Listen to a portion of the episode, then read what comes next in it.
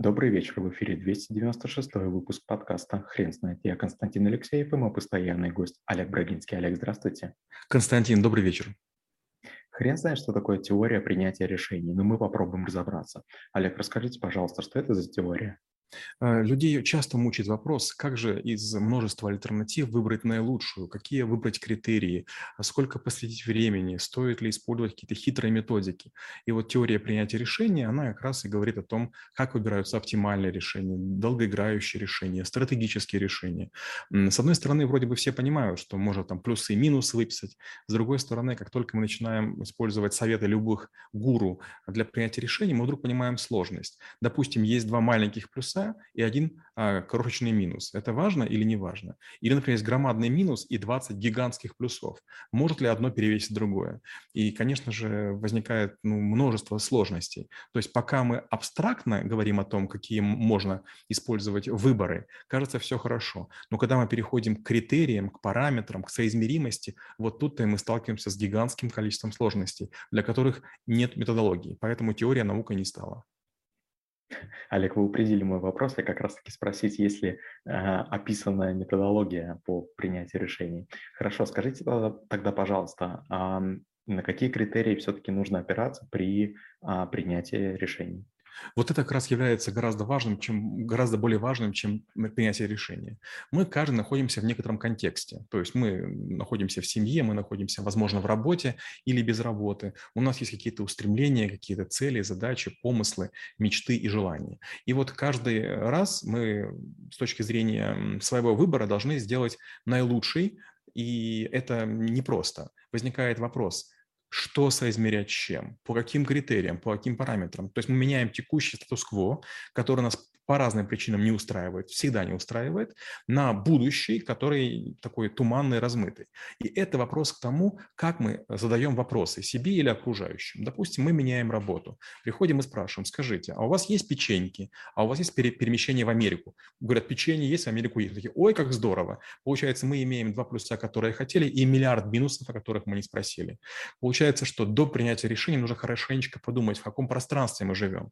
То есть думать о том, что наша картина мира, информационная информационная совпадает с картиной мира другого человека, очень опасно. К чему это приводит? Мы считаем, что априори, допустим, должна быть горячая вода в туалете или проветриваемое помещение, или ноутбуки, там, скажем, там, с диагональю там, 20 дюймов. А вдруг, оказывается, ноутбуки 13 дюймов, помещение не проветривается и нет горячей воды в туалете.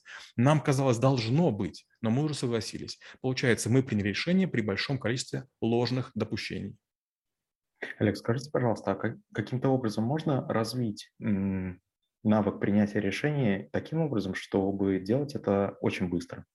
Нет, невозможно. Объясню почему. Мы все время действуем на пределе своих возможностей, на пределе своих компетенций. Например, раньше мы занимались проектом, в котором было 5 человек, и, скажем, там был бюджет миллион рублей в год.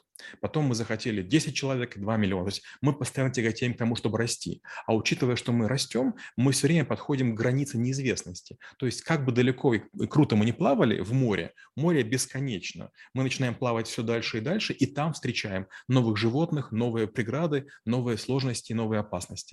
Получается, что наша наглость, наши амбиции, наши какие-то аппетиты и склонность к риску возрастают. Мы лезем дальше в джунгли, выше в горы, ныряем э, там глубже куда-нибудь, и как следствие всегда есть то, с чем мы еще не сталкивались. Поэтому э, это только такая присказка есть, что умные учатся на ошибках дураков. Нет, всегда все умные учатся на своих ошибках. Почему? Дураки ошибок много не делают.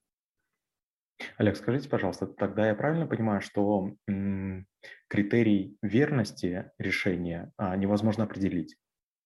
Да, это точно. Простой пример. Мы, например, выбираем себе спутника жизни, мужчину или женщину, и в какой-то момент времени мы абсолютно уверены, что нас все устраивает. Но потом проходит год, полтора-два, и мы замечаем а, разбросанные носки, чересчур много денег потраченных на помаду, разницу воспитания детей, и поэтому у нас почти каждый второй брак распадается. Почему? Неправильно было принято решение. Или оно было принято под давлением, или импульсивно, или, или, или. У арабов есть такая интересная пословица «не грози, когда зол, не обещай, когда счастлив». Но мы делаем именно так. В какой-то момент времени нам приготовили вкусный борщ, мы говорим, эх, женюсь. Или там парень дарит колечко, девушка говорит, ну все, я согласна. Хотя ее, не, может, даже не спрашивали. Вот так и происходит, что иногда мы надеемся на лучшее, а это очень опасно. Взрослый человек, конечно, имеет много времени, чтобы ошибаться, когда ему 20 лет, 25, 30. Но ошибаться в 70, 80 – это уже не очень хорошо. К счастью, сегодня мы можем менять карьеру, судьбу. Сегодня развод таким уже драматичным не считается. Раньше это было сложно, это было там через венчание, через церковь. А, опять же, раньше плохо было, когда человек скакал между работами каждые 2-3 года. Сегодня считается нормальным. Многие американцы по полгода работают на проектах. Поэтому постоянно улучшать свои навыки, менять свою ситуацию становится обычным делом. Мы как будто бы пробуем грибы. Не отравились? Хорошо, идем дальше. Олег, скажите, пожалуйста, а как учитывать в принятии решений такие факторы, как риск и неопределенность? Никак. А, чем дольше мы живем на свете, чем в большей среде мы находимся, чем с большим количеством людей мы общаемся, тем о большем количестве риски, рисков мы знаем. Я простой пример приведу. Я учился в институте, я был студентом, я был аспирантом, и я работал на трех работах. К чему это приводило? К тому, что если на какой-то работе где-то кто-то ошибался, на две другие я приносил информацию. Так делать не надо. И так, я везде программировал. Дальше, потом я был айтишником, и у меня было не очень много выборов, а потом я стал шефом безопасности. И я за два года очень интенсивно получил гигантское количество ошибок, организации, людей и так далее. И до сих пор я часто вижу людей, которые совершают ошибки, которые я совершал, которым мне было 23-24 года. То есть если вы рисковик, если вы кредитчик, если вы клиентщик, если вы работаете с GR, если вот у вас много командировок, поездок, перемещений, встреч, тогда вы набираете гигантский объем опыта. Но если у вас спокойная жизнь, если у вас основные проблемы – это, не знаю, там, недовольство начальника или там ворчание жены, то, конечно же, риски вы знать не будете. Риски можно узнать или с ними столкнувшись лично, или услышав про неопределенность. Неопределенность все время новая. Риски примеры одни и те же. А вот разные неопределенности. Вот, допустим, мы собирались открыть э, в Лос-Анджелесе школу трэблшутеров а, в некую среду, а в понедельник объявили локдаун у нас нет офиса, у нас там все готово, нам вылетать нужно было. И вот там буквально за несколько часов до, до вылета нам говорят локдаун и не будет вашего полета. Это неопределенность. То есть в моей картине мира лично в моей картине мира вот такого, чтобы я не мог вылететь из Москвы или из Киева из-за эпидемии, такого не было ни разу. Олег, скажите, пожалуйста, а как математика встраивается в теорию принятия решений? Очень плохо встраивается. Объясню почему. Многие люди, такие как рисковики, такие как кредитчики, такие как страховщики, оценщики, они используют математический аппарат для того, чтобы оценить риски и вероятности. Но они используют очень строгую математику к нестрогим данным. Простой пример. Мы работали, развивали альфа-капитал. И мы взяли для статистики э, там, ряд информации по страховому рынку.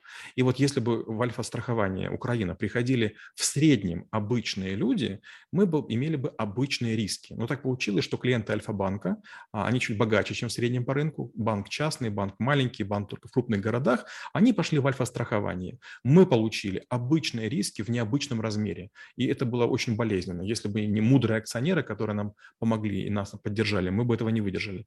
Получается, математически все было правильно, только в том, как мы оценили проценты. А вот размеры рисков в долларах мы не могли себе предположить, что будут такие гигантские. Олег, расскажите, пожалуйста, про свое недавнее решение, а, в котором вы опирались на эту теорию. Хм. Um... Недавно совсем у меня была необходимость принять решение вот по какому поводу. Некий очень влиятельный человек вдруг захотел забрать нашу супругу клинику. Он придумал такую хитроумную модель и развернул первую, первую волну атаки. Я, в общем-то, предполагал, что когда-нибудь будет попытка рейдерского захвата. Мы находимся в уникальном месте, мы вложились просто, просто ненормально деньгами, и поэтому, конечно, забрать это просто замечательно. Я думаю, что эти попытки будут повторяться. То есть риск, риск вполне осязаемый. И вот у меня был очень простой выбор. Я мог или жестко проучить этого человека, подключив очень влиятельных людей, но, естественно, был какой вариант, что и он будет эскалировать. И кто круче, в Москве очень трудно определить. Всегда есть кто-нибудь круче, чем вы.